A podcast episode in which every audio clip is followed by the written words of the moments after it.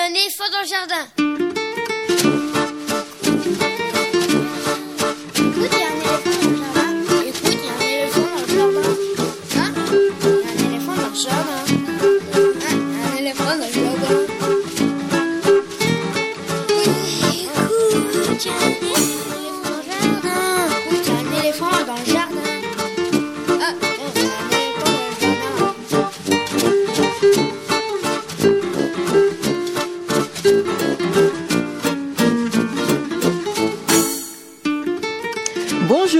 Véronique Soulet au micro pour l'actualité culturelle des enfants, petits et grands, en Ile-de-France.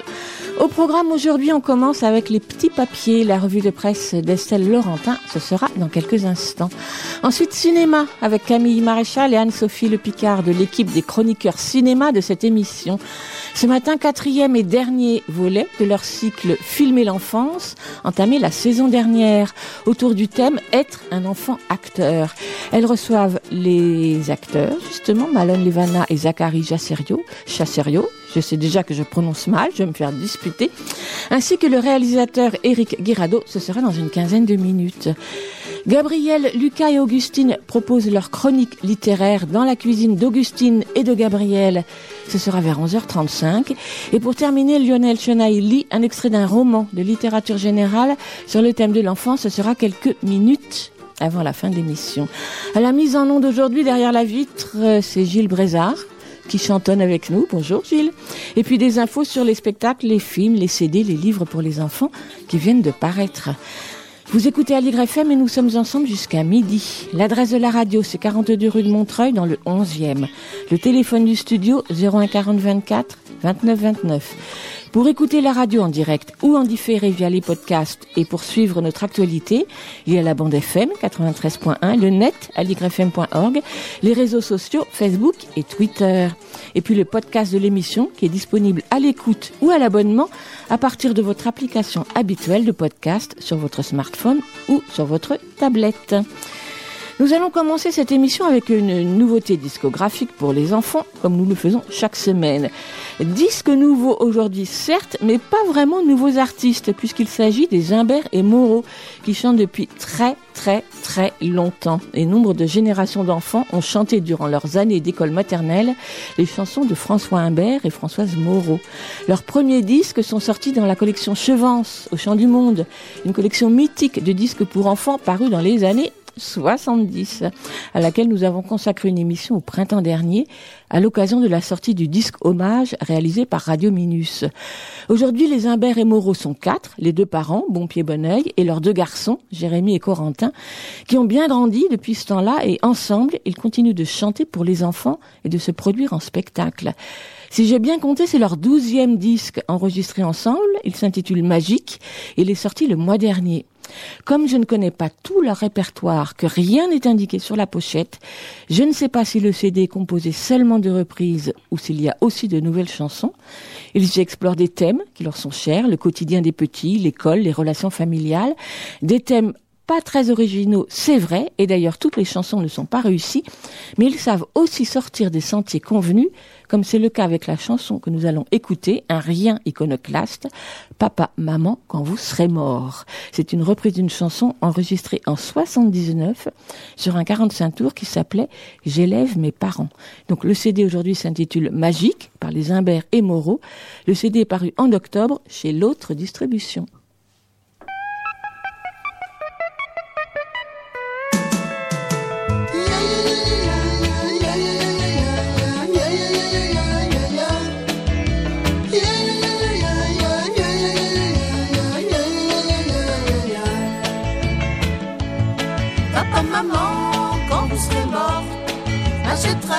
Plein de rouleaux de réglisse et puis voiture de pompier.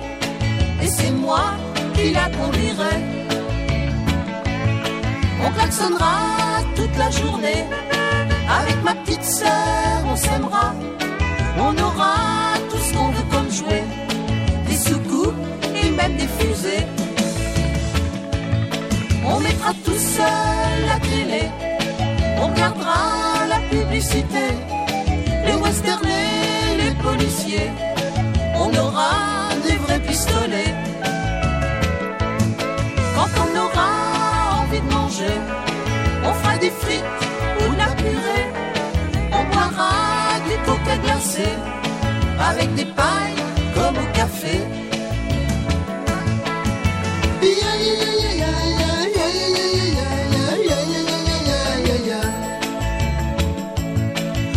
Pourra dire cacaboudin, y aura personne pour nous gronder. On pourra dire cacaboudin, cacaboudin et crotte de chien. On pourra se lever à midi, on n'aura pas besoin de ranger. Quand je serai grand, tu sais ce que je ferai Bah je ferai métier de pas travailler.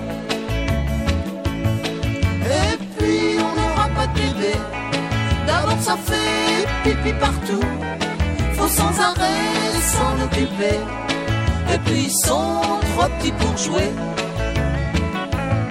Papa, maman, quand vous serez mort, j'achèterai plein de rouleaux de réglisse. Et puis une voiture de pompier.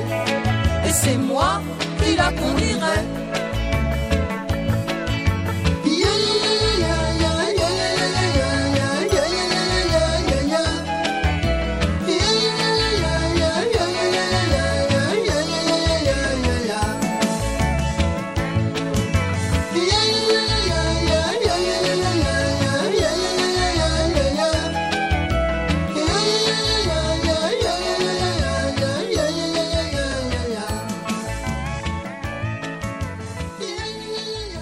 Les Imbert et Moreau sur Aligre FM. Bonjour Estelle. Bonjour Véronique. Les petits alors, papiers d'Estelle, ouais. Même moi, j'ai dû écouter Humbert et Moreau les chanter. Bah, euh, t'es passé à l'école maternelle. Ouais, puis à cette époque-là, malheureusement, N'en parlons je ne plus. connais pas. Quel, se- quel sera le sujet des petits papiers aujourd'hui? On va essayer de fêter un anniversaire. Je sais pas si ça va être très joyeux. On va voir. Bon. C'est les petits papiers Les petits papiers d'Estelle, une revue de presse qui parle des enfants et des ados. Alors, il y a tout juste 30 ans, naissait la Convention internationale des droits de l'enfant. Pour célébrer cet anniversaire qui a lieu aujourd'hui, Bayard Jeunesse a réalisé un livret destiné à les sensibiliser à leurs droits. Il a été diffusé avec Astrapi, ImageDoc et J'aime lire en novembre aux abonnés. Et puis on peut le télécharger sur le site de Bayard Presse. Alors petit rappel, en 1989, la quasi-totalité des pays du monde adoptaient la Convention des droits de l'enfant. Pour la première fois, tous s'engageaient à défendre et à faire respecter une liste de droits inscrits dans 54 articles droit à l'identité, à la santé, à l'éducation, à la sécurité, l'expression des opinions et j'en passe. Ce livret-là, il est conçu pour les 7-11 ans avec une vingtaine d'associations partenaires. C'est l'occasion de s'y intéresser pour les grands aussi et pour les enfants. Pour pas trop leur plomber l'ambi- l'ambiance, ce livret prend le parti, pour chaque cas abordé, des enfants qui n'arrivent pas à aller à l'école, euh, qui n'ont pas de logement, de faire un zoom sur une bonne idée, une initiative prise pour remédier aux problèmes posés. Alors, ça tombe drôlement bien ce rappel des droits de l'enfant, parce que pas plus tard que le 13 novembre dernier, France Inter nous apprenait qu'après l'Observatoire de la pauvreté, de la délinquance, des prisons et des sectes, une nouvelle instance indépendante alerte sur sa disparition programmée. Le Conseil national de la protection de l'enfance serait voué à disparaître dès l'hiver 2020. C'est un tweet de Laïs Loufoque. Bon, ça c'est un pseudo, chacun ses goûts. Ancien enfant placé, auteur du livre Dans l'enfer des foyers, qui a sonné l'alerte. Il note que ce conseil, qui regroupe des enfants placés, des avocats, des médecins, des éducateurs spécialisés et conseille le gouvernement sur la protection de l'enfance, a un mandat qui n'est renouvelé que pour un an au lieu des trois prévus et que sa vice-présidente Michelle Créoff est virée bah là en fait le 26 novembre. Alors pour lui, c'est le signe que le ministère prépare la fermeture de cet observatoire. Côté ministère, on parle plutôt d'un regroupement avec les autres instances de protection de l'enfance, le groupement d'intérêt public en France en danger et l'Agence française de l'adoption plutôt que d'une suppression.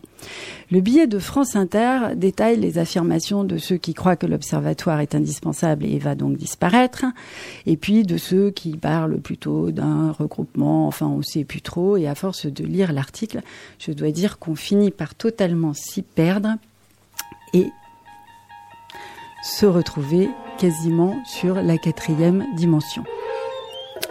Alors pendant qu'on essaie de comprendre ce qui se trame dans les bureaux entre les ministères, observatoires et tutti quanti, à Rennes, la justice et l'aide à l'enfance se font étrier par une enfant victime de viols répétés. C'est ce qu'on lisait dans le 20 minutes local le 11 novembre dernier. Dans leur ouvrage Signalement, Karine Jambu, victime de viol, et sa tante Laurence Brunet Jambu évoquent les carences des services de protection de l'enfance. En 2018, Roland Blody, le bourreau de Karine, a été condamné à 30 ans de prison, presque 20 ans après les faits. Deux mois plus tard, l'État a été condamné pour déni de justice en raison de son inaction. Malgré de nombreux signalements, elle n'a jamais été placée. Violée depuis l'âge de 4 ans au domicile familial par un ami sous les yeux aveugles de ses parents, elle dit l'objectif de ce livre, c'était de libérer la parole, que ça puisse donner une certaine force à d'autres personnes pour témoigner. Des magistrats butés, aux assistants sociaux défaillants, les deux femmes peignent un tableau sombre du milieu. J'avais peur sans cesse, peut-être que si on m'avait dit tu retourneras pas chez tes parents, j'aurais osé parler, conclut la jeune fille, devenue aujourd'hui technicienne de l'intervention sociale et familiale. Et puis on peut continuer malheureusement dans cette veine avec lci.fr et un papier sur l'épineuse question du retour en France des enfants de djihadistes.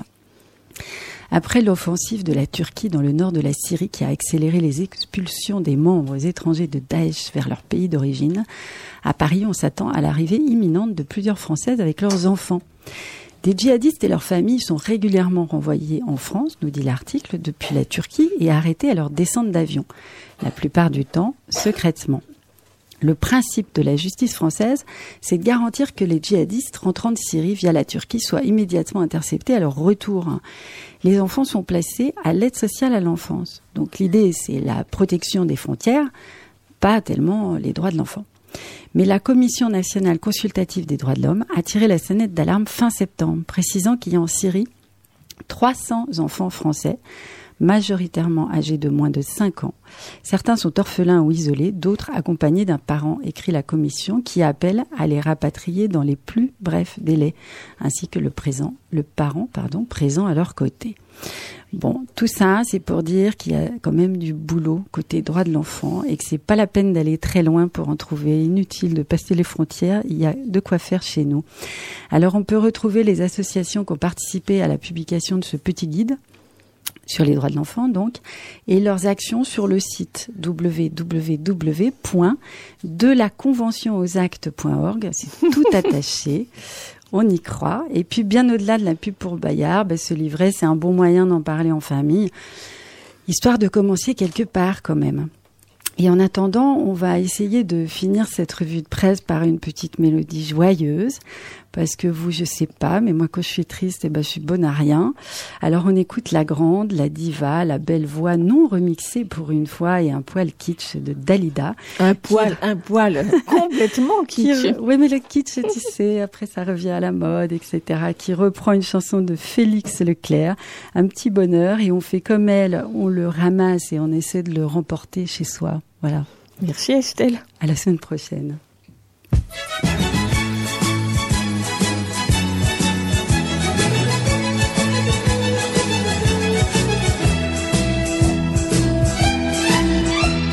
C'est un petit bonheur que j'avais ramassé. Il était tout en pleurs sur le bord d'un fossé. Quand il m'a vu passer, il s'est mis à crier Madame, ramassez-moi, chez vous, emmenez-moi. Mes frères m'ont oublié, je suis tombé, je suis malade.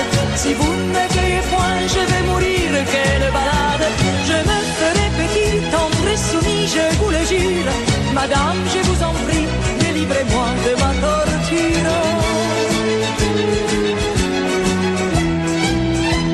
J'ai pris le petit bonheur, l'ai mis sous mes haillons.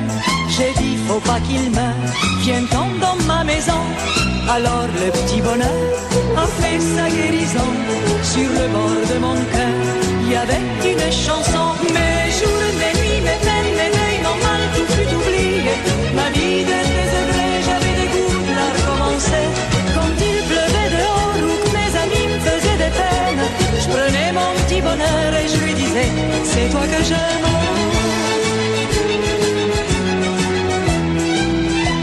Mon bonheur a fleuri, il a fait des bourgeons, c'était le paradis, ça se sur mon front. aurait matin joli que je sifflais ce refrain. Mon bonheur est parti sans me donner la main.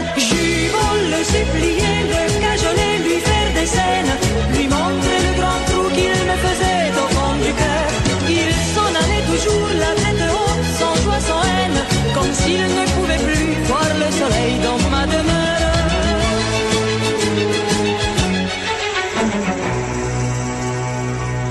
J'ai bien pensé mourir de chagrin et d'ennui.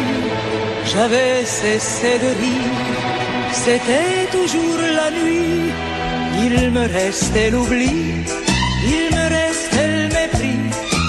Que je me suis dit, il me reste la vie. J'ai repris mon bâton, mes deuils, mes peines et mes bagages. Et je passe l'aile dans des pays de malheur. Aujourd'hui, quand je pars à l'aventure et en voyage, je fais un grand détour ou bien je me ferme les yeux. Je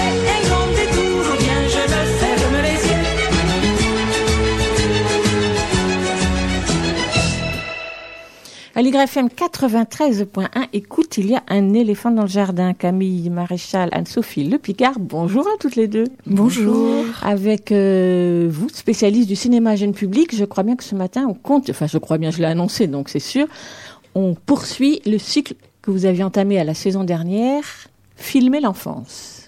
Exactement, c'est le dernier volet aujourd'hui. Donc après le point de vue de la réalisatrice Claire Simon, du chercheur Nicolas Livecki qui était l'auteur d'un ouvrage sur l'enfant acteur, de la directrice de casting Elsa Pharaon, nous voulions cette fois entendre la parole de ceux qui sont filmés, connaître le point de vue de ces acteurs dont la carrière démarre parfois alors qu'ils sont encore en âge de fréquenter le bac à sable.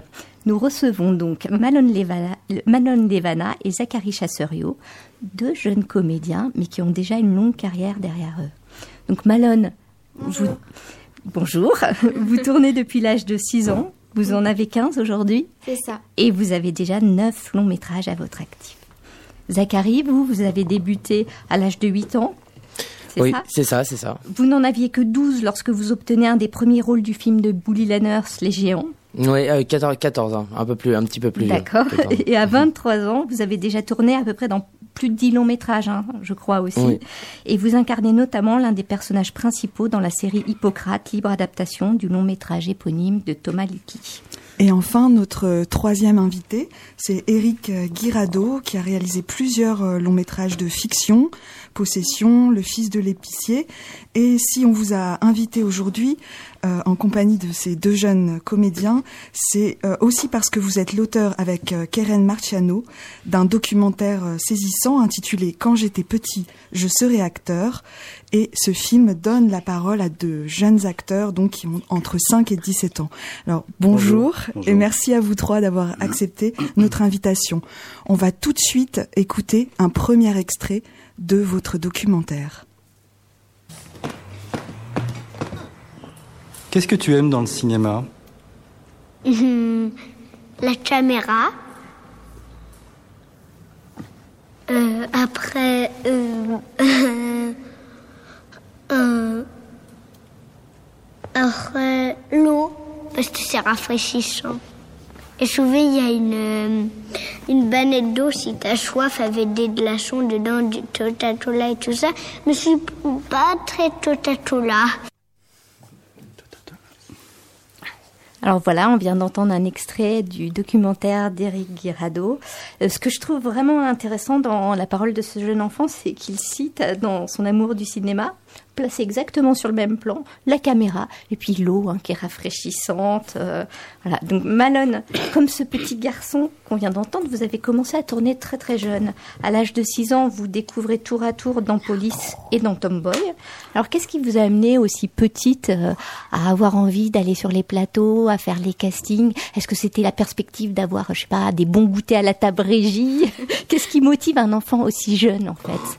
Quel est le rôle des parents aussi là-dedans Bah, en fait, moi, j'ai commencé le cinéma parce que j'étais trop timide. Euh, vraiment trop, trop timide. Et euh, mon pédiatre a dit à ma mère euh, qu'il faudrait que je fasse du théâtre, sauf que à 4-5 ans, le théâtre, il n'y a pas vraiment de cours et euh, c'est compliqué d'en trouver. Et en parallèle, euh, dans la rue, il y a une dame qui avait arrêté à ma, ma mère et qui euh, qui lui avait dit elle devrait faire du mannequinat et euh, maman elle voyait pas comment faire pour ma timidité alors elle a dit ben on va essayer et euh, j'ai été prise sur une pub et sur le plateau de la pub c'était complètement différent. Je me suis euh, euh, j'étais j'ai tellement aimé que j'ai jamais voulu arrêter. Alors ça a, été, ça a été une bonne thérapie pour la timidité, du coup? Euh, oui, je suis pas la même personne quand je suis sur un, un plateau de cinéma que à l'école où euh, ça a vraiment bien marché. Et Zachary, est-ce que vous pourriez euh, vous aussi nous dire un petit peu ce qui a été à l'origine de votre envie de cinéma puisque on l'a dit tout à l'heure, vous avez commencé également assez jeune, euh, vers vers 8 ans. Qu'est-ce qui a été euh, qu'est-ce qui a déclenché euh, cette euh, cette carrière puisque maintenant vous en avez 23 et comme on l'a dit, vous avez beaucoup tourné. Euh, bah, ce, qui, ce qui a déclenché, c'est un peu arrivé par hasard. Euh, bah, comme comme beaucoup, je pense, euh, pareil, un peu. C'était par ma sœur en fait. J'ai une grande sœur et bref, elle avait été vue euh, par une euh, par une agent pour faire une pub et tout. Et puis moi, j'étais avec elle, j'étais avec ma mère, j'avais 6 ans, donc je l'accompagnais et qui nous avait proposé du coup à tous les deux. Euh, mais à base c'était pour ma sœur et après euh, bah en fait au fur et à mesure euh, le- l'envie l'envie de continuer c'est juste que t'es gamin t'es entouré d'adultes et il y a une table régie ça faut faut se l'avouer. c'est très très important quand tu sais que tu peux manger ce que tu veux quand tu veux toute la journée euh, quand t'as entre 6 et, et même jusqu'à aujourd'hui hein. c'est même à 40 ans je crois que t'es quand même assez content de cette table régie Donc on Euh, tient les comédiens par la table régie. en tout cas, non mais tout le monde sur un plateau parle de la table régie, c'est quand même euh, hallucinant, c'est un des gros gros avantages qu'a qu'a un plateau de tournage. Mais euh, mais sinon non, mais après il y a plein d'autres choses aussi, je pense que quand tu as 8 ans, 10 ans après ça dépend euh, des caractères mais euh, mais moi euh, grossièrement, on me disait quand même euh, tu vas louper l'école, tu vas gagner un peu d'argent, euh, ça te va ou pas?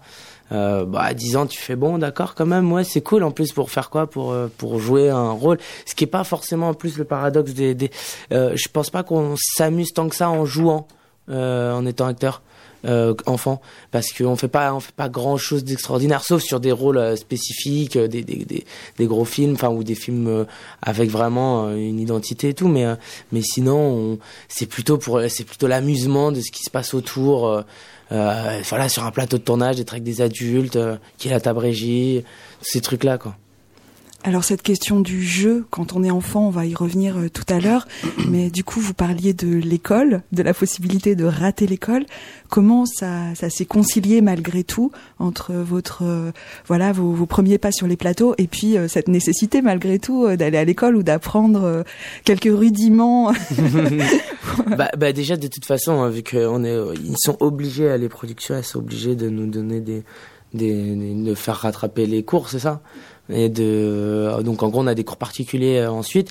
Et euh, mais après enfin moi je suis pas forcément un bon exemple de la conciliation des cours et de- du cinéma donc euh, je sais pas mais toi Malone tu t'en es sorti comment? Oui, Malone, vous êtes au lycée, hein, c'est ça? Euh, oui, je suis au lycée.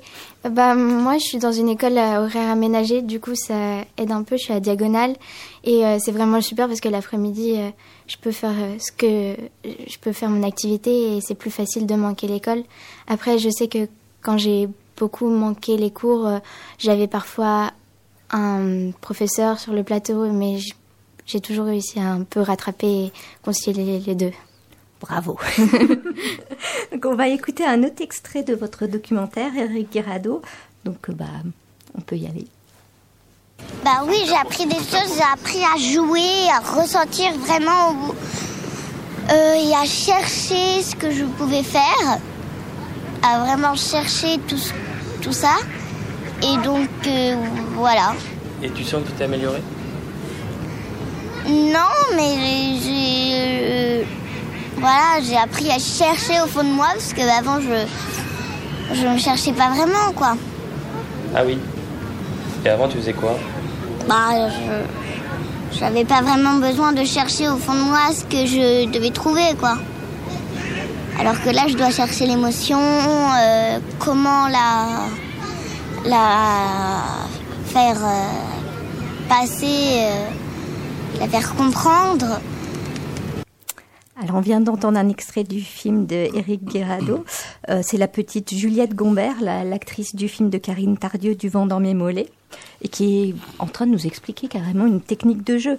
Donc avec Elsa Pharaon et avec Nicolas Livecki, on s'est beaucoup interrogé euh, sur euh, justement cette notion d'enfant acteur. Finalement, quand on caste un enfant, on le casse d'abord pour une personnalité plutôt que pour une capacité à composer. Et en même temps, dans votre film, Eric Guerrado, ce qui est saisissant, c'est la manière dont les enfants réfléchissent à leur pratique. Cette conscience de jeu qui se traduit finalement presque dans une, euh, dans une technique. Alors quelle a été votre réaction? Parce qu'on entend beaucoup d'enfants qui ont cette réflexion euh, votre réaction par rapport à cette aisance à parler du jeu, de l'interprétation, avoir un recul sur soi à un âge très très jeune en fait? Bah, je crois que c'est un des avantages du cinéma pour les enfants qui, font du, cinéma, c'est que euh, je sais pas si euh, ils ont à la base une, ouverture particulière. Moi, je pense que si. Mais en tout cas, ça, vous pourrez dire ce que vous en pensez. Mais le fait de travailler avec des adultes, le fait de parler de scénarios, de récits, de jeux, tout d'un coup, euh, le plateau de cinéma est une aire de jeu assez extraordinaire, assez épanouissante, je pense, si c'est évidemment bien fait, si le projet est chouette, etc. Épanouissante dans le sens où on apprend finalement, enfin, on, on, fait un voyage ensemble où il s'agit, comme on vient de l'entendre dans l'extrait, ben de jouer avec des émotions, de faire semblant, de jouer à être euh, ceci ou cela, et d'en avoir conscience. Euh, moi, je parle vraiment d'un cinéma avec les enfants où les enfants sont partenaires, où euh, le réalisateur et les enfants travaillent ensemble et on ne vole pas aux enfants quelque chose. qui a pu se faire dans, certains films. Et, moi, j'ai toujours pu voir, et ça m'a toujours intéressé, le fait qu'effectivement, tout d'un coup, ben, c'est comme si on, si les enfants avaient un coup de, je sais pas, un, coup de boost comme ça sur euh, euh, une faculté de, de, s'épanouir, de découvrir, de dialoguer avec des impératifs et des enjeux euh, d'adultes, mais en, respectant leur, leur regard d'enfant. Enfin, en tout cas, c'est la, la vision que j'en ai. Moi, j'ai tourné avec beaucoup d'enfants dans, mes films. J'ai toujours eu envie que ce soit comme ça, c'est-à-dire que que les journées soient pour ces enfants soient assez extraordinaire et que qu'il en ressorte quelque chose. J'aurais été très mal à l'aise de me dire bon bah moi je leur prends ça et puis après euh, tant pis si si ça leur plaît pas ou si la journée euh, pas super pour eux quoi. Alors on va effectivement retourner la question à nos deux jeunes euh, comédiens. Peut-être Zachary, vous parliez tout à l'heure du plaisir du jeu, qui est peut-être quelque chose qui est venu après. Euh, après la table régie. Euh, Est-ce que vous pouvez nous dire comment vous avez vécu ça Comment euh, cette, cette, idée du jeu, de, de l'interprétation, euh, est-ce qu'elle était déjà présente ou est-ce que c'est venu plus tard? Non, non, c'est venu bien, enfin bien plus tard. en fait, c'est vraiment venu à 14 ans, euh, bah, 14 ans quand j'ai fait justement les géants de, de Bully Lanners parce qu'il y avait un vrai enjeu, il y avait une vraie psychologie et, et puis je, je, pense que je passais aussi à un, âge un peu plus, euh, euh, je commençais à arrêter les cours, je, quittais le collège, donc je, je, commençais, à, enfin bref, ma vie changeait quoi. Donc je pense qu'à ce moment-là aussi ça a pris une autre tournure, mais c'est surtout qu'avant c'était assez drôle parce que c'était différent. J'avais beaucoup de gens, ceux qui les personnes qui pouvaient jouer mes, mes sœurs ou mes petits frères ou mes petites sœurs dans les films ou mes grands frères et mes grandes sœurs parce qu'on était gamins. Et euh, et des fois il y en avait je sentais ils avaient l'amour du jeu mais pas l'amour d'être sur un plateau. Et moi c'était complètement l'inverse. Mais vraiment mais moi jouer je m'en foutais. Je j'étais parce que pour moi en fait parce que j'avais beaucoup de rôles de papa maman ça va?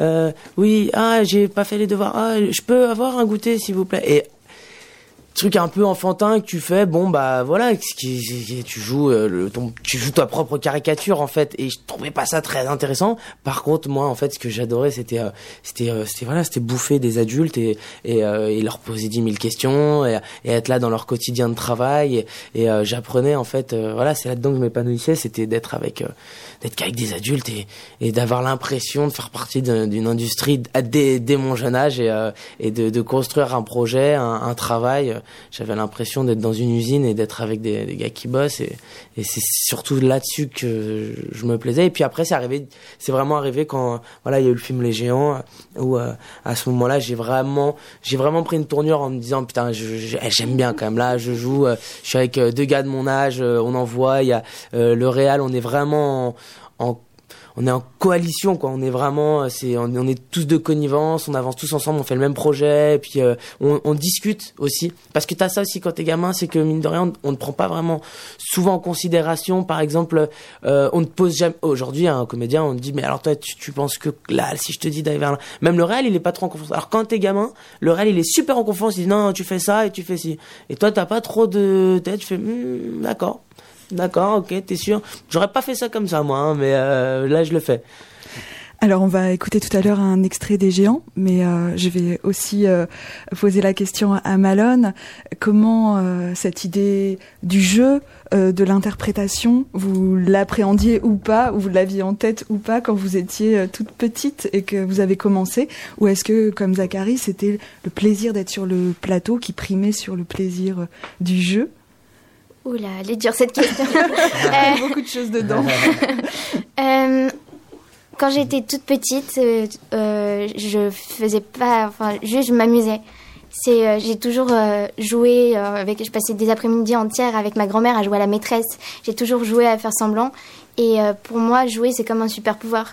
Je peux dire ce que je veux, je peux faire croire n'importe quoi à n'importe qui, et je suis moi à 200%. Alors je- moi, je crois que j'ai les deux plaisirs. J'ai le plaisir de jouer qui est super fort. Et j'adore aussi être sur un plateau parce que j'adore poser comme euh, Zachary euh, des questions à toutes les personnes qu'il y a sur le plateau, euh, l'ingé son, le caméraman, la script, tout. Donc je pense que j'ai vraiment les deux. Donc on va revenir après sur vos expériences de jeu. On va écouter tout de suite une chanson issue d'un autre film dans lequel vous avez tourné Zachary, La Belle Vie. Et on se retrouve après cette petite pause musicale.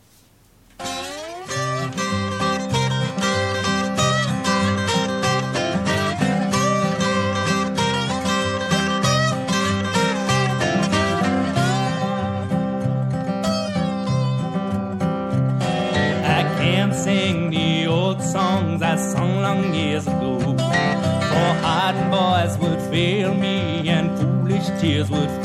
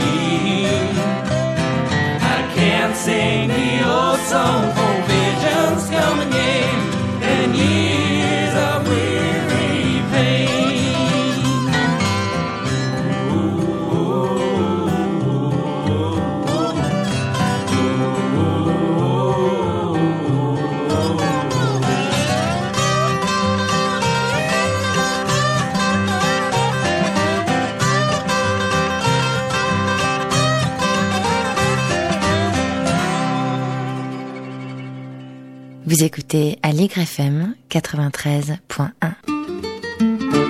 Écoute, il y a un éléphant dans le jardin.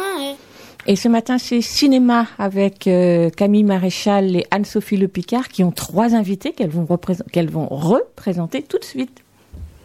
Alors on est effectivement avec Malone Levana, Zachary Chasserio, jeune comédien, et Eric Guirado, réalisateur. Et on parle de euh, commencer d'être un enfant acteur, donc dernier volet de notre série Filmer l'enfance. On vient d'écouter euh, une chanson issue du film de Jean Denisot, La belle vie, dans laquelle vous avez joué, Zachary, le rôle, euh, le rôle de Sylvain. Et on parlait juste avant euh, du plaisir à être sur le plateau, de l'interaction avec les adultes, de l'aspect ludique euh, que ces journées pouvaient, pouvaient, pouvaient avoir. Mais le cinéma, c'est aussi de l'attente, c'est aussi apprendre des textes, c'est aussi euh, se faire maquiller pendant un certain temps, c'est aussi un certain nombre de contraintes. Euh, comment, jeunes, jeunes enfants, vous avez euh, vécu ces contraintes, Zachary D'avant moi. Ah oui, allez. Euh, bah, bah, pour l'attendre, par exemple, c'est vrai qu'il faut, faut se l'avouer, hein, quand t'es comédien, euh, sur une journée de 10 heures, t'attends 5 heures et tu tournes 5 heures, quoi. Approximativement. Ou alors t'attends 7 heures et tu tournes 3 Enfin bon, ça c'est un secret. Mais non, non, non, mais t'attends beaucoup. Et, euh, mais justement, moi, quand j'étais gamin, j'a- j'aimais bien attendre parce que j'étais, j'avais justement ce plaisir d'être avec les adultes et c'était un peu mon, là, c'était ma vraie cour de récré, quoi. Je pouvais tout observer, je pouvais, euh, enfin, y a- j'avais qu'à apprendre en fait. C'était vraiment un c'était un terrain non conquis quoi. Et euh, où j'étais j'étais juste euh, j'apprenais tous les jours quoi. Surtout sur tous les métiers. Même aujourd'hui j'apprends encore. Donc euh, c'est que c'est même pas encore vraiment accompli.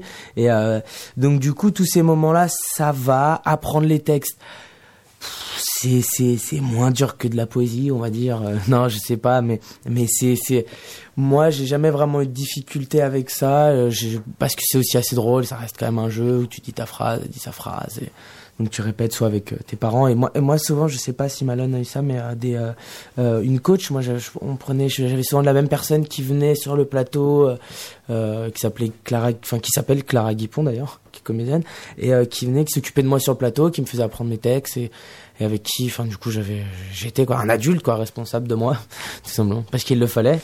Et euh, et voilà après le maquillage bon oui c'était peut-être la partie un peu plus euh, moi j'étais un peu speed resté sur euh, un siège. Mais quand t'es gamin tu on te maquille on te maquille cinq minutes même pas enfin ça dure jamais vraiment longtemps quoi. Et Malone, comment vous avez vécu, vous, ces, ces contraintes de la journée de, de tournage? Euh, je crois que je les ai jamais vues comme des vraies contraintes. Attendre, euh, ça m'a jamais dérangé parce que j'aime bien observer. Du coup, euh, on peut voir tout ce que les autres font et on apprend de tout ce que les autres font. Et même le maquillage, j'aimais bien parce que ah, ça c'est venu encore plus après. Déjà, je suis une fille. Alors, voilà, le maquillage, parfois, ça me plaît.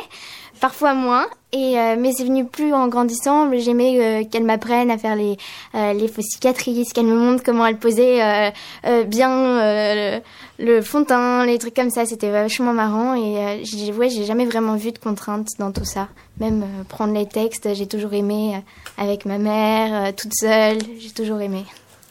Oui, mais parfois, peut-être qu'il y a aussi des difficultés là en termes de sujet de film ou même de, de jeux, d'enjeux psychologiques, euh, des choses qui sont difficiles euh, à sortir euh, en termes d'émotion. Donc, voilà, je vous pose la question, mais on va tout de suite écouter deux extraits pour que vous puissiez réagir. Donc, le premier euh, qui euh, est issu des Tomboy de Céline Sciamma, dans lequel vous avez joué, Malone, et puis euh, l'autre euh, dans Les Géants euh, de Bully la Nurse. On écoute. Salut. Il est là, Michael? Y'a personne, je suis toute seule. T'es jeune, c'est ça? Et qui, toi? Lisa. Il t'a pas parlé de moi Si, si. Bon, bah, salut. Salut.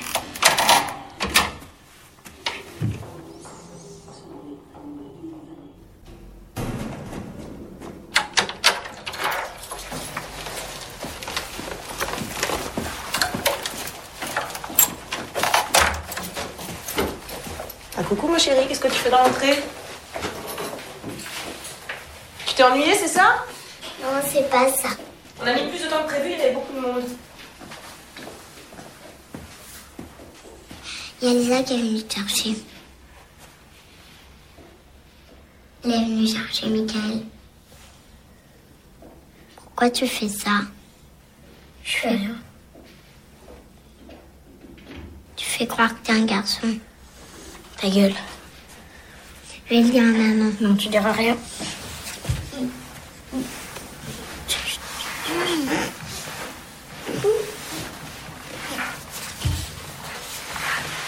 Si je t'emmène, tu diras rien. Je t'emmènerai tous les jours, ok?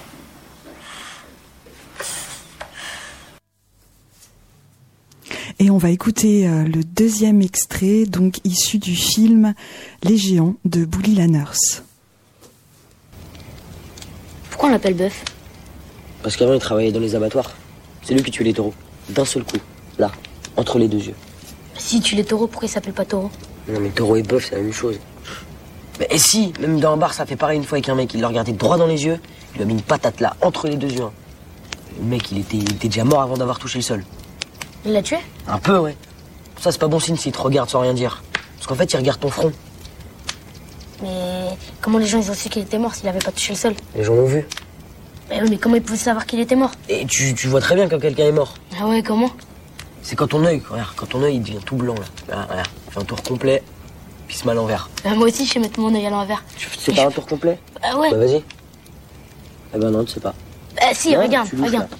Mais non, je bouge pas. Si tu sais pas, regarde, je te montre, je te montre. Ah bah voilà, tu le fais très bien. Et t'es pas mort? Eh ben, tu me dis qu'il faut être mort. Ah Donc voilà, deux extraits. Le premier, Tomboy, euh, de Céline Sciamma, et le deuxième, Les géants de Lanners. Alors, dans la scène qu'on a entendue, Malone Levana, vous êtes donc euh, très jeune, vous avez 5 ans, et vous êtes en train de démasquer euh, votre sœur qui se fait passer pour un garçon. hein. C'est, l'enjeu du film. Donc, est-ce que euh, on, on- on voit Zoé Errand, donc qui, qui joue Laure Michael, on la voit vous mettre la main sur la bouche, vous empêcher de parler, vous dire ta gueule, etc. Donc, on se dit waouh, elle a 5 ans, ça a dû être une, scène pas facile à jouer. En plus, il y a une complicité dans le film entre vous et, Zoé. Donc, comment ça s'est passé, si vous en avez le souvenir, parce que vous êtes aussi très jeune. Euh, voilà, cette, cette scène-là, comment on fait quand on a des scènes tout d'un coup qui sont un tout petit peu plus difficiles, même en termes d'enjeux psychologiques euh, Euh, je me rappelle plus très bien de comment ça s'était passé pour cette scène-là parce que ça fait un, un peu longtemps. Mais euh, j'ai jamais, enfin j'ai pas le souvenir d'avoir trouvé ça compliqué parce que euh, Zoé c'était comme ma sœur et même encore aujourd'hui on est encore super proches et euh, c'est des, enfin voilà c'est normal de s'engueuler avec sa sœur je crois. Donc pour moi c'était euh, enfin après la scène, on était, euh, je me rappelle plus très bien là. Je... bah oui, je comprends. Mais donc, ce qui veut dire que Céline Sciamma presque avait fait comme, euh, avait tout fait pour que vous vous sentiez comme des vraies sœurs en fait. Euh, ce que- dans- moi, c'est ce que j'entends dans ce que vous dites aussi. Euh, C'est- comme ma sœur Zoé. C'est ça. Et je crois que vous avez joué dans un de ses films. Ah Zoé, Plus tard, oui, oui, c'est oui, ça. dans un- Donc il y a une réelle complicité qui est née sur le Vraiment. tournage. Et donc on a écouté un extrait euh, des Géants où vous entend, vous avez euh, 13 ans, euh, Zachary Chasserio. Euh, et donc euh, dans le film, vous formez un trio avec deux autres jeunes adolescents, un trio un peu en déshérence ou disons qui font, qui sont confrontés à des adultes peu peu protecteurs, on va dire, peu recommandables même. Et, euh, et donc là, on entend euh, voilà une, une scène où euh, effectivement euh, vous jouez avec euh, avec l'un de, de vos comparses. On sent on sent une certaine surenchère, éventuellement une, une rivalité. Tout à l'heure, vous disiez que sur ce tournage-là, vous aviez eu pour la première fois la sensation euh, de vraiment jouer et d'avoir cet esprit euh, d'équipe, de vraiment avoir des, des partenaires de, de jeu. Comment comment ça s'est passé avec vos deux alter ego, euh, les deux adolescents avec lesquels vous formiez ce, trio Est-ce qu'il y avait aussi euh, malgré tout une éventuelle rivalité entre vous, euh, dont peut-être Bully Lanners a profité euh, Je sais pas. Alors ça, faudra lui demander. Mais c'est possible. Non, bah en fait, ouais, on s'est quand même retrouvé. En plus, on s'est on retrouvé quand même trois trois gars de de d'âge différents, mais en fait du même âge. Mais moi j'avais 14 ans, celui qui jouait mon frère Martin Nissen avait 15 ans et Paul Bartel avait 16 ans. Donc on était quand même dans des âges un peu euh, assez différents mais euh, qui, qui se rapprochent hein, mais euh, quand même on vivait des choses euh, voilà Paul il fumait déjà. Moi je commençais à fumer. Euh, Martin il était entre les deux. C'était non mais voilà enfin tous ces trucs un peu comme ça un, un peu plus grand un peu plus petit mais en même temps on se rejoignait. Et, euh, et oui oui oui on a on a vécu un peu des, des rivalités. Bah c'était on est trois gars, les trois rôles principaux sur un tournage qui est ouf, qui est quand même euh, assez hallucinant. Euh, Bouli, Bouli qui est quand même un mec euh, qui est euh, un des, pour moi, un des plus, des, enfin c'est quelqu'un que j'admire le, le plus dans ce, dans, dans toutes les personnes que j'ai rencontrées dans ma vie. Et euh, et du coup, euh, bah, on avait envie d'être les, les, les, chouchous, quoi. Chacun de notre côté, sans se le dire, parce qu'en fait, on était hyper complices tous les trois. Mais bon, on a fait euh, tellement, tellement, tellement d'histoires. On a dû nous séparer. On dormait dans les mêmes gîtes, mais au final, ils, nous ont mis chacun dans un truc différent. Au début, on était avec un coach. On se retrouvait avec trois coachs. Chacun avait son, son- parce que c'était un peu la, ouais, ouais, c'était un peu la catastrophe. Qu'on est, on avait chacun notre caractère assez fort, assez différent en plus, mais, euh, mais assez fort. On était, on était assez malin pour faire des conneries et assez con pour accepter, pour montrer aux gens qu'on les faisait. C'était assez bizarre. euh, C'était, c'était voilà, c'était assez particulier. Mais, euh, mais, mais en termes, en tout cas, en en termes de jeu et tout euh, sur le tournage bah du coup d'être à trois ça aide quand même vachement là pour le coup cette scène euh, en fait on l'a refait c'est des retakes qu'on a refait euh, on l'avait faite euh, sur le décor euh, qu'on devait la faire. Et, euh, et Bouli était pas satisfait. Je sais plus ce qui s'était passé. Et, euh, et on a dû la refaire en studio. Donc ils ont recréé le décor tout ça et, euh, et en fait on a fait c'est de l'impro un peu euh, cette scène c'est un peu de l'impro entre euh, Paul et moi parce que justement ah bah, voilà je crois qu'on a recommencé parce que le texte Bouli avait pas aimé vraiment je crois ce qu'il avait fait Et, comment vous étiez euh, préparé ou accompagné pour évoluer dans cet univers de fiction, bien sûr, mais qu'on définissait tout à l'heure comme et, voilà étant composé d'adultes effectivement peu recommandables. Il y en a pas beaucoup, enfin il y en a pas l'un pour sauver l'autre. euh, donc euh, comment vous étiez accompagné euh, psychologiquement euh, Bon, pour, euh, psycho- vous sa- alors là, j'ai envie de vous dire, on était euh, là, on était avec les Belges, euh, des Liégeois. Euh, euh, je vais vous dire, il y a, ouais, j'ai là pour le coup, c'était vraiment à la. non, mais en fait, c'est pas ça, c'est que c'était tellement bonne ambiance, bon enfant et euh, assez mine de rien avec du recul, tu te dis bon, putain, on a fait quand même pas mal de choses euh, qui sont. Qui sont quand même enfin moi je sais que j'avais 14 ans euh, je pouvais même boire une bière un truc et c'était un peu c'était un peu ça peut sembler bizarre mais sur le moment ça l'était pas en tout cas. Et euh, et du coup il y avait pas vraiment d'accompagnement après si on avait comme je vous ai dit on avait quand même une personne qui s'occupait de nous le soir et une personne qui s'occupait de nous la journée. Enfin qui s'occupait de nous qui était euh, censé enfin voilà et qui s'occupait des communautés euh, ouais voilà qui allait nous chercher nos bières en cachette voilà, qui s'est transformé un peu un peu comme ça on va dire. Mais euh, et, et puis à la fin ça s'est transformé trois personnes le soir et euh, deux personnes la journée. Enfin voilà ça a fait il y avait quand même dû avoir un accompagnement parce que quand même on partait un peu en cacahuète euh, on était quand même assez déjanté mais mais sur le tournage parce que vu qu'il y a une équipe il y a quand même une équipe donc en fait tout le monde était nos grands frères tout le monde était notre grande sœur tout le monde était notre papa notre maman. C'est c'est ça qui était ce qui est assez hallucinant en fait quand tu te retrouves sur ce genre de plateau. Oui. Alors, euh, bah, du coup, j'ai envie de vous poser la question. Euh, Eric Guirado, euh, qui est réalisateur et avait notamment tourné aussi avec une jeune enfant dans votre film Possession, dont le sujet était aussi assez délicat, Ouais. puisqu'il s'agissait d'un fait divers, avec un crime, etc. Vous parliez tout à l'heure euh, de cette importance euh, euh, de, de, de protéger l'enfant, ou en tout cas d'en faire un vrai partenaire de jeu. Comment, comment vous, vous aviez abordé cette, ce, tournage avec ce jeune enfant dans cet univers de fiction assez, voilà, as- assez pesant et assez, assez chargé, on va dire? Bah, c'est-à-dire que il faut, il faut travailler. Enfin, en tout cas, c'était ma vision, c'était de travailler avec l'intelligence et l'univers de, de l'enfant. Comme je le disais tout à l'heure, il s'agissait pas de de se dire oh là là, euh, on va surtout pas lui dire ce qu'il est en train de jouer, on va juste lui laisser improviser, on va lui voler un truc parce que sinon, on va non. Ce qui me, ce qui traumatise les enfants, c'est les non-dits c'est d'essayer de, de jouer euh, à leur insu. Euh, au contraire, je trouve que la puissance de jeu d'un enfant et de la compréhension et de l'intelligence, euh, il faut être complice à tout prix. Euh, donc, quand on fait un casting, et vous avez ici deux très très bons comédiens, parce que moi je connais bien vos, vos carrières, et je pense que, euh, comme vient de le dire Zachary, ça se passe bien quand ça se passe bien, c'est-à-dire quand on est bien ensemble, quand on quand on est vraiment dans un partenariat, dans un dans un échange. Euh, moi je trouve ça super que euh, Zachary euh, dise du bien de son réalisateur Bowie Lanners, par exemple, voilà que ça laisse un bon souvenir. Et le cinéma ne devrait faire que ça, laisser des bons souvenirs aux enfants, ce qui n'est pas le cas par exemple dans mon documentaire, on voit la petite fille qui avait joué Ponette, bon, ça, s'est passé autrement et je trouve ça profondément triste quand même. Donc moi, euh, dans Possession et comme dans d'autres d'autres que j'ai tourné avant, euh, c'est que du plaisir parce que je suis sûr à 300% que l'enfant qui travaille avec moi a conscience de ce qu'il fait, euh, que qu'il joue de la tristesse, la colère ou quelconque émotion, ça ne l'atteint pas profondément. Il est en train de jouer réellement. Et si on disait, on, on, dirait que toi tu ferais ci, puis moi je ferais ça, c'est ça, c'est le même euh, principe de aussi simple de, l'enfance. Il, y a problème quand euh, je pense qu'il n'y a pas une écoute et un respect suffisant de, ce que sont les, enfants en soi.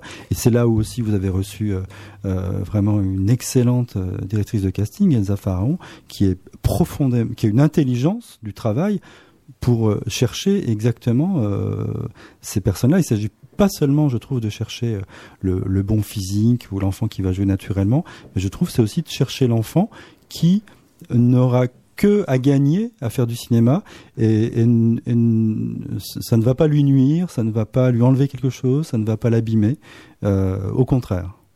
Alors vous citiez euh, le cas de Victoire euh, Tivisol, Voilà, la jeune actrice euh, qui jouait à 4 ans dans Ponette Ouais. de Jacques Doyon. On a eu aussi récemment le témoignage de Adèle Haenel aussi Mhm. sur son son expérience euh, des certaines expériences de tournage très jeune où le réalisateur a exercé une emprise sur elle. Comment comment protège-t-on les enfants? Et là, j'ai peut-être euh, envie de me tourner vers vers Malone. Ou comment se, se protège-t-on éventuellement?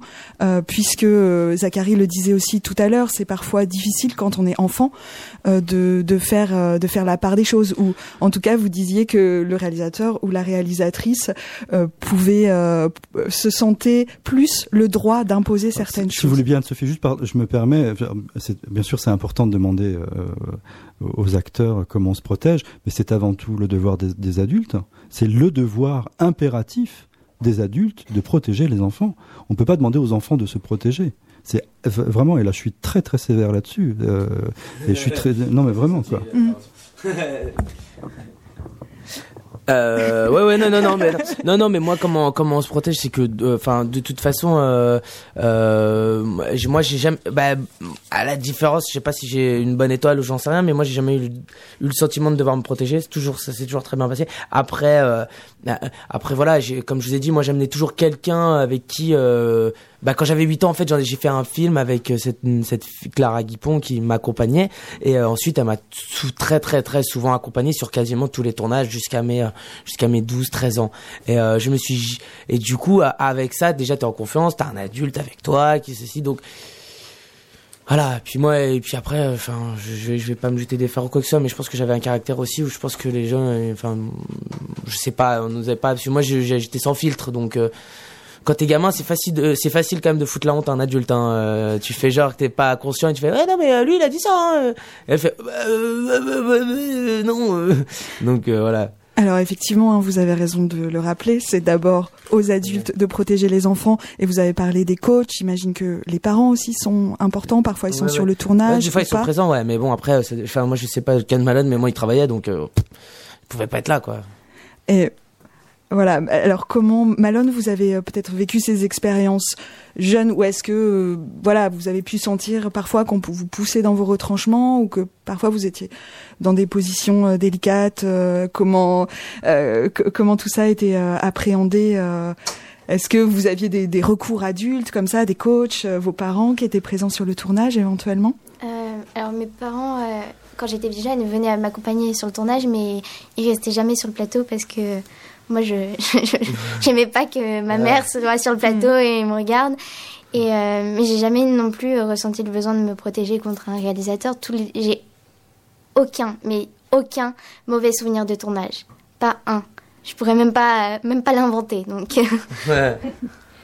Mais parce que vous êtes sûrement tombé avec euh, des grands réalisateurs, des, des, voilà, des gens qui ont su aussi euh, mettre des garde-fous, vous protéger, comme dit Guirado, créer les conditions pour que ce soit une expérience euh, vraiment euh, joyeuse aussi. Ouais bien sûr. Euh, alors, moi, j'ai une autre question. Euh, je vais vous donner euh, comme ça une citation d'un grand comédien qui a commencé aussi très très jeune. Ça va paraître un peu compliqué, mais ça l'est pas du tout parce que j'aimerais vous faire réagir à, voilà cette citation. C'est Melville Poupeau, comme vous savez, qui a commencé très très jeune, qui disait qu'on a vécu enfant des expériences aussi fortes comme des tournages, c'est fondateur. On grandit avec une nostalgie de l'enfance. Ça crée des êtres particuliers, peut-être un peu inaptes. C'est pour ça qu'il n'y a pas beaucoup d'enfants qui continuent et font carrière. C'est peut-être trop fort à la base. Donc moi, ma question, c'est aujourd'hui, comment on se projette dans une carrière, sachant qu'on a d'abord été repéré ou choisi comme, un, comme enfant et qu'on va grandir? Pour vous, Zachary, c'est déjà, voilà, vous êtes déjà, euh, vous avez déjà 23 ans, donc euh, est-ce qu'il est-ce qu'il faut se préparer à cette transformation? Est-ce qu'il faut l'anticiper? Bah, euh, c'est déjà c'est dur de l'anticiper. Et en fait je, crois beaucoup aussi que euh, comme avec bah en fait un peu un peu c'est parallèle un peu au jeu c'est que quand t'es déjà quand t'es mais même jusqu'à tes, tes 16 18 ans en fait jusqu'à temps que tu sais pas trop ce que tu veux faire dans ta vie je crois que tu réfléchis pas trop. En tout cas jusqu'à jusqu'à 12 13 ans euh, le jeu euh, et tout ça tu tu réfléchis pas du tout. Tu fais tu dis ah ouais c'est cool je vais le faire et tu lâches tout. Et donc euh, la carrière tout ça tu tu M- Moi, j'en ai vu beaucoup, moi, de, de- des gars avec qui j'ai- commencé euh, quand j'avais euh, 8 ans. Euh, des gars avec qui, bah, soit c'était lui, soit c'était moi. On était comme aujourd'hui, on est souvent 5-6 dans les petits papiers, et puis après il y a tous les autres, quoi. Et, euh, et, et je les ai vus, et je les ai vus évoluer. Et à 8 ans, c'était pas les mêmes qu'à 12 ans. Et à 12 ans, c'était pas les mêmes qu'à 14. Et à 14, c'était pas du tout les mêmes qu'à 18. Et au et 18 jusqu'à aujourd'hui, c'est pas du tout les mêmes aujourd'hui. Et là, aujourd'hui, je sens que là, c'est les gens qui vont rester un peu installés. Ça y est, c'est l'âge adulte, c'est les gens qui vont tourner. Mais du coup, ce qui est assez bizarre, c'est que cette transformation, elle se fait un peu toute seule. Et moi, j'en connais très très peu avec qui j'ai commencé, qu'on continue.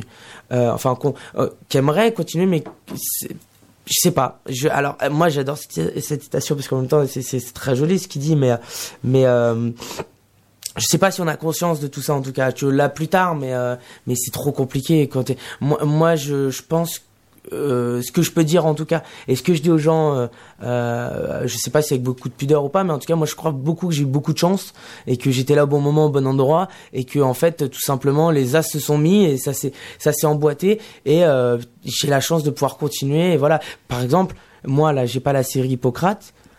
Bah peut-être que je prends une autre tournure dans ma vie parce que mine de rien voilà on- je parlais de la nostalgie de l'enfance. Moi j'ai jamais connu les, les, les années lycée j'ai arrêté en quatrième j'ai fait les cours par correspondance parce que j'avais le tennis aussi dans ma vie et j'ai fait les cours par correspondance en troisième. Euh, j'ai pas eu mon brevet des collèges j'ai arrêté. J'ai tout arrêté parce qu'en plus je tournais. Donc j'ai ma vie. À un moment donné qu'est-ce que tu veux dire à quelqu'un? Il a 15 ans 16 ans. Euh, il devient un peu j'étais assez mature grâce au tournage d'ailleurs une réflexion assez- qui était quand même complètement différente des autres. Et euh, et du coup euh, bah j'ai de la nostalgie carrément parce que mine de rien moi je loupais l'école quasiment euh, ouais minimum trois mois dans l'année euh, sur euh, quasiment chaque classe quoi. Donc euh, il y a des trucs des petites phases tu te dis putain ou rien que les années lycée par exemple moi je suis là je fais je sais que dans 10 ans je vais me dire putain les années lycée je les ai pas connues quoi j'aurais bien Allez, j'aurais bien fait un petit stage de trois mois là-bas, quoi. Euh, un petit passage éclair. Euh, Je sais que j'aurais jamais tenu trois ans, mais, mais, euh, enfin, donc voilà, tout ça, c'est un peu, euh, c'est, c'est, je sais pas, je, donc c'est, mais c'est, c'est joli, hein. ouais, non, mais. Et Malone, vous vous projetez donc dans une carrière, euh, voilà, vous, vous pensez que ça va durer toujours, vous anticipez déjà que peut-être il faudra faire autre chose si ça marche pas. euh, qu'est-ce, voilà, à à 15 ans, qu'est-ce, comment on se projette? On se projette pas trop, je crois. Tant Ouais, mieux.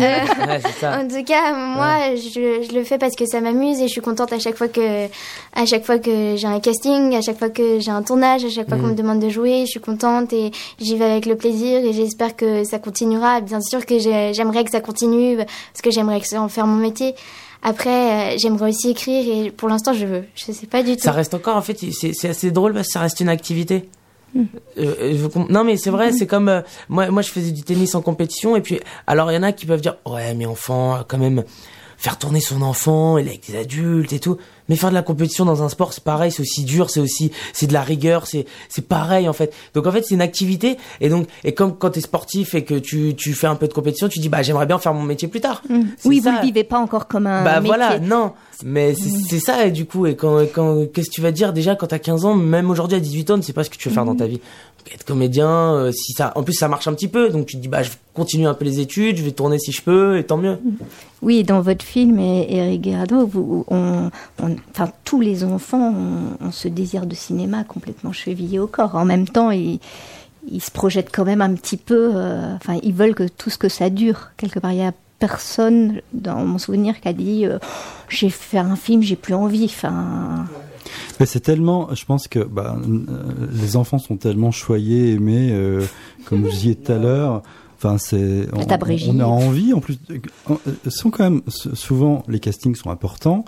On, choisit un enfant parmi, je sais pas, euh, 200, 300, 500 enfants, donc il a forcément quelque chose d'un peu particulier. Euh, euh, donc il est forcément euh, attachant, drôle, vif, euh, et, euh, et sur une, un plateau de tournage. Euh, S'il y a des enfants, euh, c'est bel et bien aussi l'équipe. Je pense qu'au cinéma, on est un peu tous, c'est un peu un cliché de dire ça, mais on est un peu tous des grands enfants et on est ravis qu'il y ait des enfants qui soient là. Ça nous donne une bonne occasion, euh, voilà, ben de, de, de partager du jeu, de l'affection, euh, de faire un peu, euh, de, de plaisanter, de s'amuser, de se détendre, parce que c'est vrai qu'il peut y avoir des tensions, il y a, il y a, il y a des enjeux assez importants quand on fait un film. Et donc quand il y a un enfant qui est là, euh, je crois que j'ai jamais vu personne mécontent de, de se détendre deux secondes avec euh, l'enfant qui est là et d'en profiter, quoi. Donc faites tourner les enfants. Euh, euh, bah merci beaucoup tous les trois. Merci euh, Malone Levana, merci Zachary Chasserio, merci Eric Guirado pour voilà vos, témoignages, ce partage d'expérience. C'était le dernier volet de notre série Filmer l'enfance et on va finir donc avec avec une chanson d'un film emblématique autour de l'enfance, La Nuit du chasseur et donc la chanson de Pearl. Merci beaucoup Camille et Anne-Sophie. Le proche, la prochaine thématique du prochain cycle, ce sera quoi Alors, euh, est-ce qu'on la dévoile est-ce qu'on la dévoile Euh, Ce sera filmer les animaux. Filmer, ah oui, Voilà. les animaux, c'est des personnages importants, même Tout pour à les fait. enfants. En particulier dans le cinéma d'animation, le cinéma des- jeune des lapins, des On y pense, chiens on y pense. On est en négociation. Sympa. On voit avec leurs agents. Merci beaucoup à vous.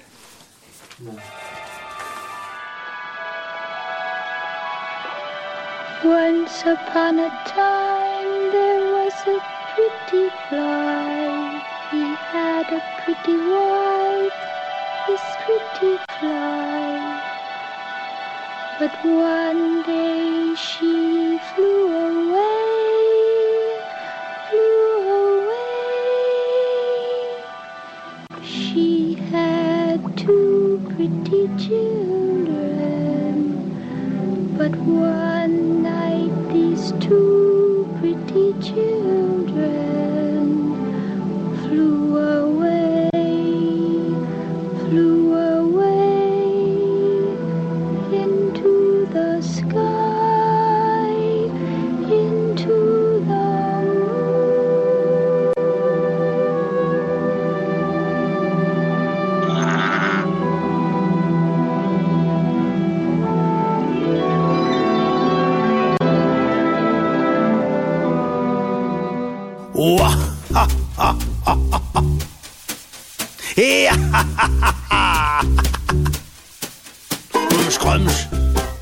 Miam, miam, miam. J'ai mangé un œuf, deux langues de bœuf, trois rôtis de mouton.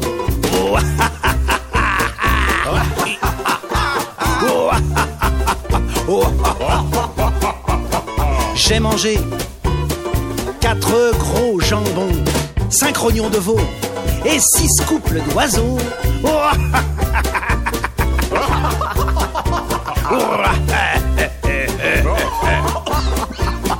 J'ai mangé sept immenses tartes, huit filets de carpe et neuf kilos de pain.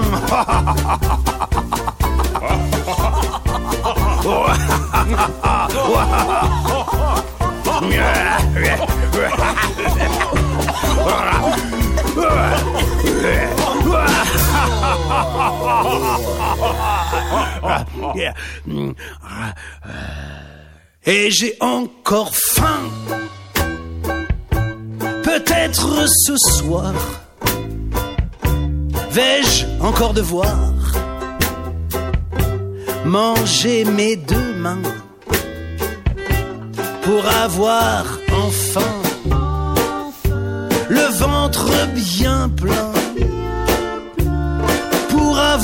Enfin le ventre bien plein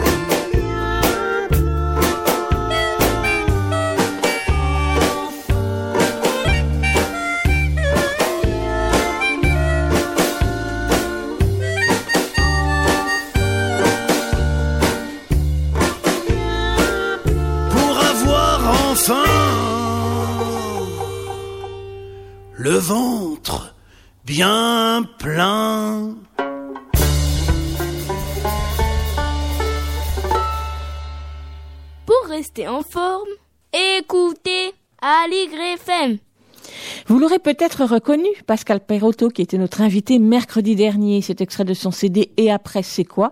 La chanson s'intitule L'ogre. C'est un poème de Maurice Carême. Ce samedi démarre à Aubervilliers pour deux semaines l'édition 2019 des Journées pour épater les regards. Un programme de films rares concocté par l'équipe du cinéma Le Studio pour tous les âges. Six journées programme autour des trois week-ends à venir. La première journée, donc, ce sera ce samedi et elle sera consacrée au cinéma japonais d'avant-guerre avec une conférence, entre autres, à 17h de Ilan Nguyen, spécialiste du cinéma d'animation japonais, qui va en décrypter les différentes facettes et va dresser une vision d'ensemble. Bon, c'est plutôt pour les adultes, mais tout au long de l'après-midi, il y aura un programme de projection de films pour les enfants et même certains seront suivis d'ateliers pour les enfants. Au programme de ces journées, un coup de projecteur sur le cinéma algérien, des ateliers autour du zootrope et du grattage de pellicules pour s'initier au cinéma, des ciné-brunch, des séances destinées aux tout petits, un ciné-concert composé de courts-métrages burlesques tournés en France et en Algérie, accompagné de reprises de chansons algériennes, de l'immigration algérienne par Mousse et Hakim. Ce sera le dimanche 1er décembre à 16h30. C'est gratuit. Et sur scène, en première partie, on pourra voir et écouter les enfants d'Aubervilliers aux côtés de Mousse et Hakim qui participent au projet La Cité des Marmots. La Cité des Marmots, c'est un projet qui a été initié par l'association Ville des musiques du monde, un projet d'éveil au spectacle vivant et de découverte des cultures euh, du monde par la pratique de la musique et du chant avec des artistes professionnels. Et puis, toujours au programme de ces journées pour épater les regards, il va y avoir une journée professionnelle qui se déroulera le mardi 3 décembre.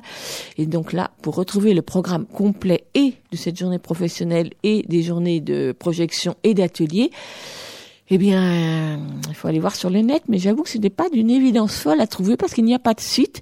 Donc, je vous renvoie sur le Facebook du cinéma Le Studio, donc le cinéma d'Aubervilliers, et là, vous trouverez toutes les informations.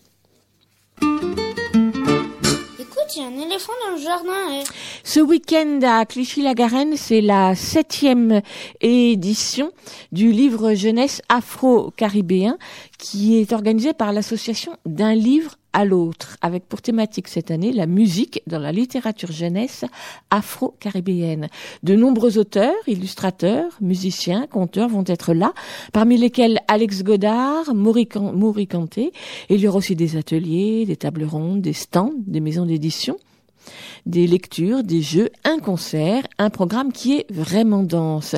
C'est samedi de 10h à 22h et dimanche de 10h à 19h. Le tarif, c'est 3 euros pour les adultes, c'est gratuit pour les enfants. Ça se déroule à la salle, alors je crois que j'ai très mal prononcé, dans les salles Heidenheim et Southwark. Je suis pas sûre que ce soit ça. hein. En tout cas, c'est place du marché centre à Clichy. Donc, euh, c'est tout près du métro. Enfin, c'est sur la ligne du métro, la ligne 13. On descend à Clichy. Vous trouverez toutes les infos sur le site de l'association d'un livre à l'autre. On continue dans les livres avec euh, Augustine et Gabriel. Augustine, qui a 11 ans et demi, qui dévore les bouquins. Gabriel, son père, lui aussi passionné par les livres jeunesse. Et il anime l'Amaromo, un site consacré à l'actualité du livre jeunesse. Et il adore également faire la cuisine. Et c'est d'ailleurs dans la cuisine qu'Augustine et Gabriel aiment se retrouver pour parler de, le- de leur lecture et nous en faire profiter chaque semaine. Voici donc dans la cuisine d'Augustine et de Gabriel une chronique mitonnée cette semaine autour de l'épluchage de pommes de terre. Tout un programme.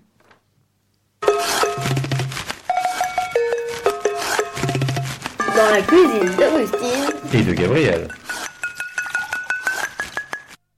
Ah tiens, t'es là, si tu peux venir m'aider parce que je suis en train de préparer le repas du soir. Si tu peux éplucher euh, les pommes de terre par exemple. Ok. Et puis pendant ce temps-là, si tu peux me raconter euh, ce que tu viens de lire. Je viens de lire euh, la série Léna Rêve d'étoiles jusqu'au 6, tome 6.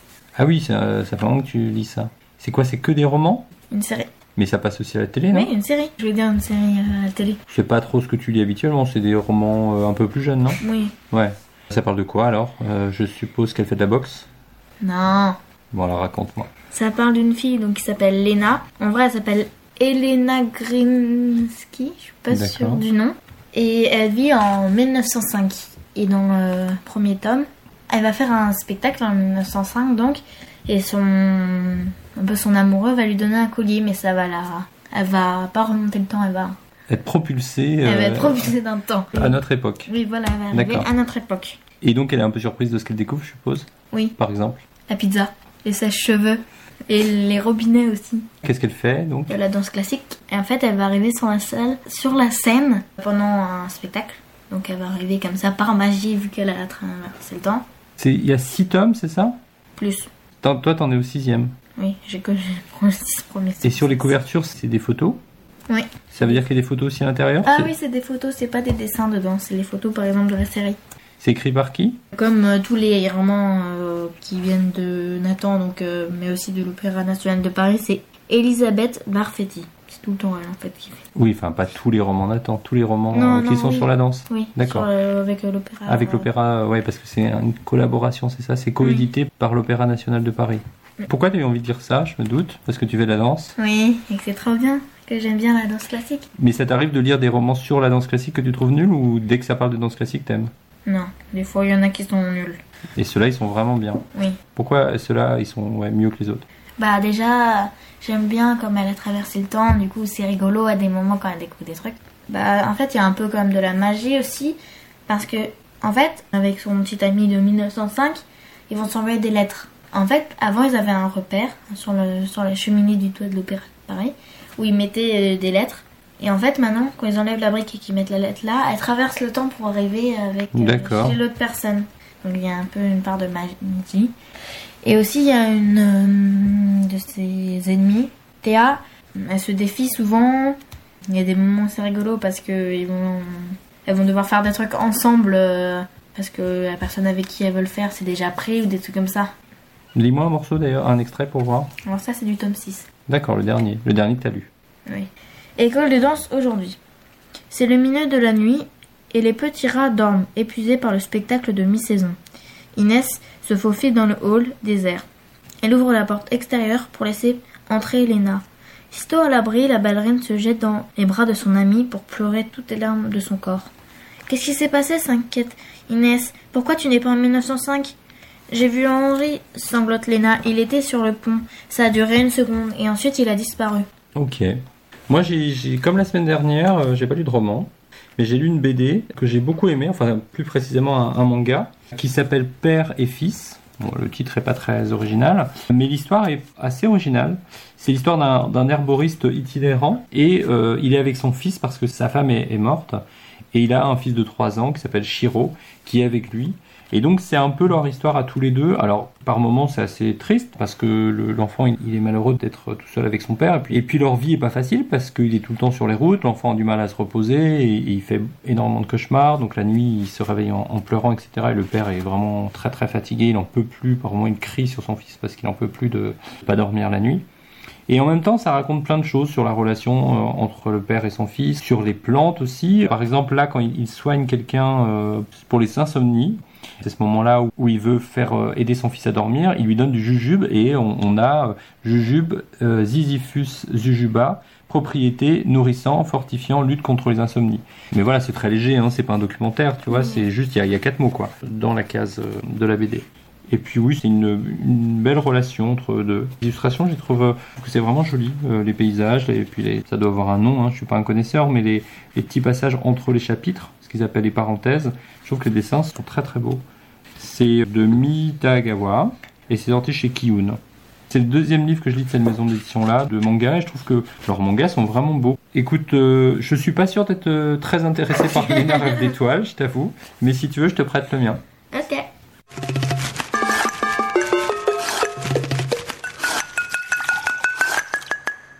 Donc Augustine a présenté la série Léna rêve d'étoiles, adaptée par Elisabeth Barfetti, c'est coédité par Nathan et l'Opéra National de Paris. Il y a donc six tomes, c'est 6 euros le tome, donc euh, il y a de quoi voir devant et ça a été publié cette année.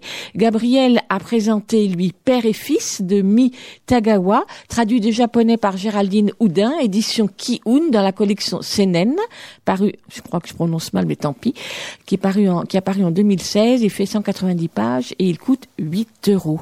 On évoquait tout à l'heure euh, les 30 ans de la Convention internationale des droits de l'enfant avec euh, Estelle Laurentin. Je voulais juste signaler qu'à la Goutte d'Or, il y a tout un programme ces jours-ci autour de la Convention internationale des droits de l'enfant. Euh, cet après-midi à 17h à la librairie La Régulière, qui est donc rue Mira, une lecture-conférence Rhapsodie des oubliés avec Sophia Awin, qui est l'auteur de ce roman publié chez Autrement, si je ne me trompe pas d'ailleurs, et qui euh, met en scène un enfant, un adolescent du quartier de, la Goutte d'Or. Et samedi après-midi à la bibliothèque de la Goutte d'Or, une projection débat documentaire autour du film documentaire donc de Rachid Oudji, J'ai marché jusqu'à vous, qui est sur les mineurs isolés en France. Et puis évoqué aussi toujours dans les bibliothèques de Paris, toujours dans le quartier 18e, la Goutte d'Or, la Chapelle. Cet après-midi, dans le cadre du partenariat avec la CIMAD autour de Migrants Seine, à la bibliothèque Vaclav-Havel, un jeu de plateau animé par les, les médiateurs de la CIMAD qui s'appelle Parcours de migrants. Donc en fait, c'est un jeu de loi, un jeu de loi qui invite à se lancer dans le parcours d'une personne migrante qui quitte son pays, qui prend la route pour venir en France et tâche d'y construire ou d'y reconstruire sa vie. Donc l'objectif, c'est que le- les participants découvrent ainsi les difficultés de la vie quotidienne euh, des, des jeunes qui arrivent ou moins jeunes. Donc et là, il y a la marocaine Nora, du malien Issa ou encore la famille roumaine Lu- Lucas, et qui est donc aussi, avec ce jeu, l'occasion de s'informer sur les droits des personnes migrantes et de se questionner sur nos propres idées reçues. C'est un jeu qui est plutôt proposé aux jeunes à partir de 15 ans et pour les adultes bien sûr. Et c'est cet après-midi à 16h30 à la bibliothèque Vacla Vavel. Lionel Chenaille vient d'entrer dans le studio. Bonjour Lionel. Bonjour.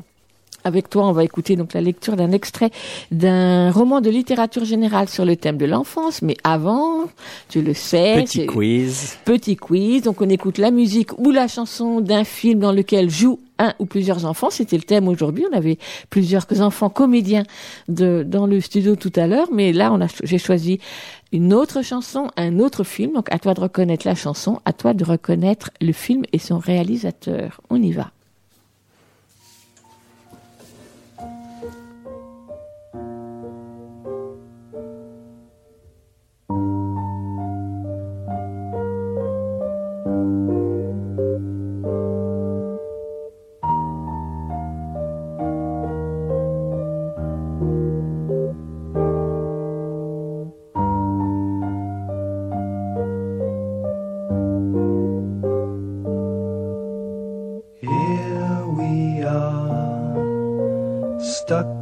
This river, you and I, underneath the sky that's ever falling down, down, down, ever falling down.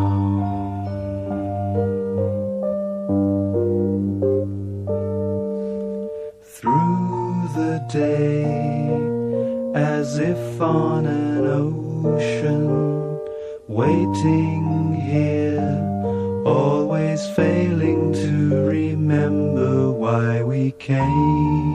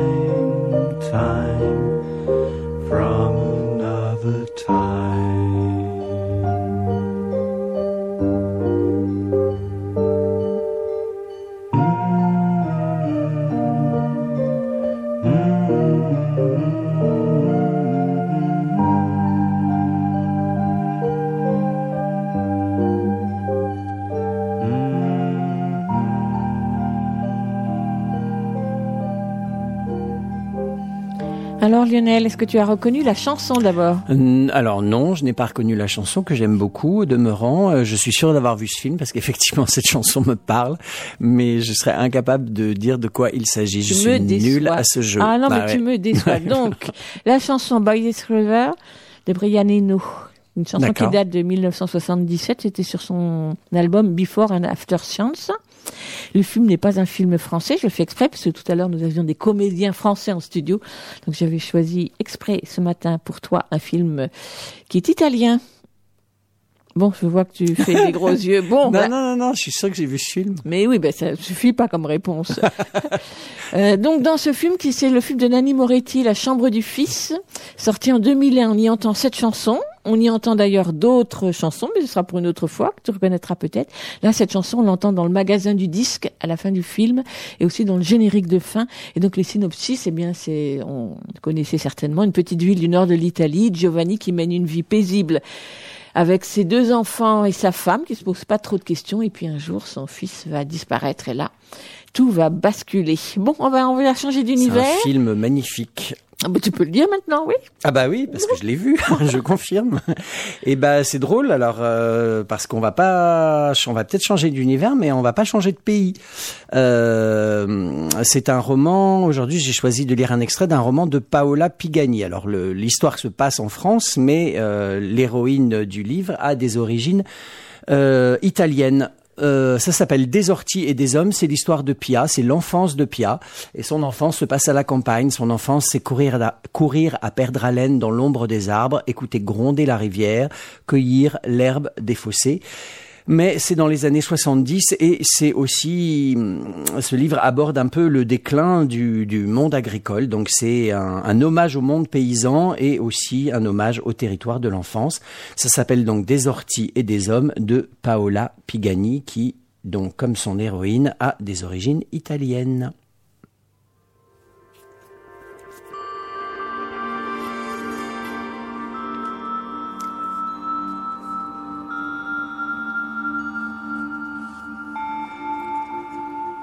Le téléphone n'existe toujours pas chez nous. C'est la boulangère qui apporte les messages téléphoniques de la famille restée en Italie et en Belgique. Comme elle est toujours échevelée et dit mon époux en parlant de son mari, j'imagine qu'elle cultive des poux sur sa tête et surtout qu'elle porte malheur car elle annonce surtout les mauvaises nouvelles. Là, c'est la gendarmerie qui s'est déplacée. C'était l'heure de la traite. Papa était au fond de l'étable, maman vidait un seau dans le tank à lait. Quand elle a vu le gendarme, elle l'a posé à ses pieds, a relevé une mèche qui barrait son sourire pour le saluer. Moi, j'étais derrière. Le bruit des treilleuses martelait ses paroles sur un rythme plus dur que d'habitude. La nouvelle est tombée comme un œuf sur le ciment. Le gendarme, maman et moi, on ne savait plus où mettre nos pieds qu'on regardait comme s'il pouvait nous indiquer la direction à prendre. Votre fille s'est enfuie du pensionnat avec une autre. Toutes les gendarmeries du département sont informées. J'aurai besoin de quelques renseignements pour le signalement et lancer l'avis de recherche. Maman a relevé la tête et crié Antonio Elle a couru au fond de l'étable avec le seau vide qui lui battait la jambe. Odio, tombé dans une flaque de lait avec sa peur à elle. Dans la cuisine, j'ai trouvé Mila, une tartine dans une main, son livre de classe dans l'autre. Pauvre sotte, mais comment tu peux lire en mangeant, toi? J'ai crié. Elle a répondu Dans ma tête, je mâche pas et les mots ne font pas de miettes. Bon, magne-toi à préparer la table. Je lui ai raconté en vrac les gendarmes, maman qui pleurait dans le seau de lait, Valma disparue. Elle ne comprenait rien. Elle est enfermée chez les sœurs, comment elle pouvait disparaître? Ce n'est pas vrai, elle n'a pas disparu, Valma. On ne s'envole pas comme ça au-dessus des murs d'un pensionnat, au-dessus des bonnes sœurs. Elle n'a pas la légèreté d'un oiseau, elle ne peut pas s'éclipser sans fracas, sans un cri. Elle ne peut pas aller sur la route sans valise, sans espoir, sans nous. C'est une blague. Nous qui n'avons jamais voyagé, elle pourrait nous attendre. Qui va balancer les savates en l'air? On a besoin de sa pagaille, de Joe Dassin, de Mike Brandt et de ses tortures indiennes. Avec Mila, on a crié tout autour de la ferme et dans les champs. Puis on est allé jusqu'à la maison en ruine derrière le bois des hommes. Ça fait loin en courant, et la gorge qui brûle pour pas grand-chose, des morceaux de bois carbonisés, des mégots et une boîte de conserve éventrée. J'ai jeté des caillasses contre une vieille planche pourrie, des morceaux de colère qui ont rebondit dans un bruit ridicule. De quel droit elle nous abandonne? Pour qui elle se prend? J'ai regardé Mila et les murs éboulés où des ronces avaient déjà repris le dessus. J'ai écrasé des coquilles d'escargot creuses comme les questions bêtes que je me posais. Sa vie trop moche? Le collège, la pension, les bonnes sœurs? On est petite encore, Mila et moi. C'est pas à nous d'essayer de comprendre. Valma, elle s'est punie de nous et vice-versa. Mama pleure quand elle nettoie la treilleuse, pleure dans les épluchures, pleure dans le linge. Papa crie. Moi, je sais bien que Valma ne va pas se jeter à l'eau à la vue des gendarmes, qu'elle ne va pas aller au diable. Elle doit être terrée là où personne ne l'empêche de chanter et de crier. Je dois me laisser guider par mon oreille gauche, la seule qui vaille le coup, retrouver l'écho de sa voix. Je pars seul sur la route, je fais le tour par le château, je remonte la charmille là où les arbres se touchent. J'ai besoin de traverser ce long partage de verre et d'ombre. La grotte. Au-dessus du calvaire, forcément c'est un endroit pour elle. Je me laisse glisser sur le talus au bout de la charmille jusqu'à la roche percée. D'habitude, on est plusieurs à s'y risquer, on se fait une corde humaine. J'appelle Valma tout doucement pour que ma voix descende chaque palier sans l'effrayer, les buis, la terre, la roche et les bras écartés du Christ en bas. Je l'appelle parce que sans elle, je vais me briser. Mes sandales glissent sur des feuilles qui ne sont pas de saison et font une vieille carpette de végétaux. Ça sent le fond d'église. Je me laisse tomber sur les fesses pour ralentir ma chute, je m'agrippe au buis, je m'accroche au souvenir de Valma qui chante avant de sombrer dans l'air qui ne me retient plus. J'ai fermé les yeux en glissant sur la roche. Quand je les rouvre, je suis au pied du calvaire. Sur ma jambe, je vois un gros labour de chair rouge. J'ai mal. Je suis le sang avec des feuilles. Dans ma paume droite, la trace du buis serré jusqu'à la brûlure. Je reviens sur terre et j'ai mal au cœur. Je me demande si j'ai perdu ma sœur pour toujours, si la vie autour de nous pourra reprendre.